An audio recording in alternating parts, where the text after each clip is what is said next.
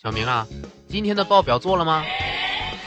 呃，老板，上午我做了一部分了，中午午休之后还没开始做呢，我待会儿就做，争取晚上下班之前做出来。哦，这样。小明啊，关于昨天开会讨论的方案，你这边有出什么成果吗？我昨天想了，但是没有带电脑回家，打算今天做完报表出一个方案的。哦，那好吧。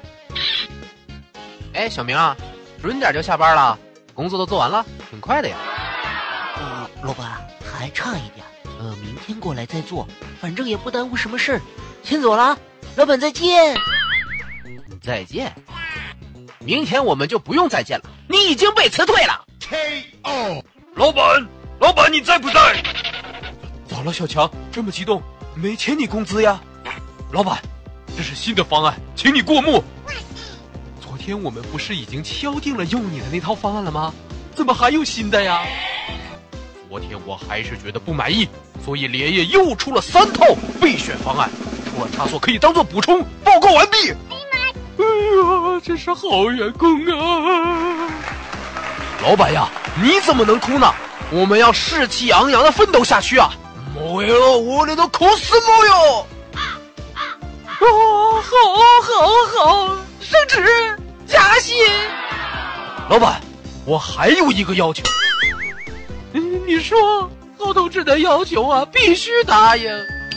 晚上我要通宵赶出来新的设计图。今晚公司钥匙可以给我一份吗？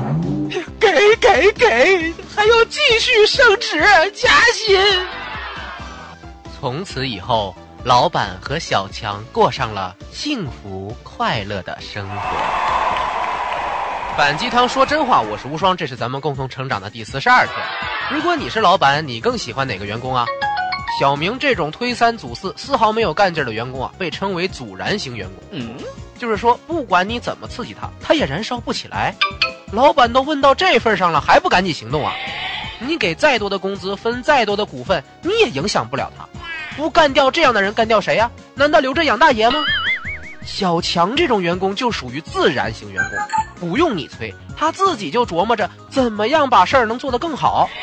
哪怕他做的活再怎么不重要，也要拼尽全力的做出样子来。时不时啊，还要主动的凑上来给你各种合理化的建议。这样的人你也没法影响，他们不用点火，自己就燃烧起来了。他们不是把自己当员工看，而是当做合作伙伴来看。不喜欢这种人，喜欢谁呀？有道理。很不幸的是，大部分身处第一种情况的人都不知道自己是阻燃型，只会抱怨的说：“老板好讨厌，老板好傻逼，就知道使唤我们。”如果你也是这么想的话，一定要快速摆正自己的心态，因为真正讨厌的人其实是你自己。在团队里边，一个阻燃型的成员是最讨人厌的，尤其是老板亲自来催促你的工作的时候，说明你离死不远了。如果你不想死，要么让自己明白你做的事情是为了自己，你做的越好，自己受益就越多；要么你就赶紧找好下家，以防突然袭击呀。巴特，就算你找好了下家，只要你还是阻燃型的心态，你还是会被踢走。真正傻的从来都不是老板，而是你自己。如果你是阻燃型，你只能适应世界；如果你是自然型，你就可能改变世界。优秀是一种习惯，你是阻燃型还是自然型啊？不评论分享的你就丢失了一次自我提升的机会哦。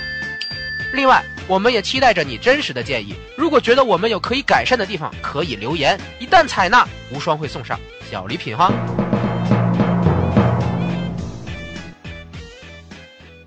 招聘小广告，招专业的后期制作、节目主编做合伙人，要求呢？对内容创业有心得，看得懂内容价值，了解内容制作流程，不限经验，不限年龄，只看思想。期待你的加入，联系我们的微信公众号“无双漫谈”。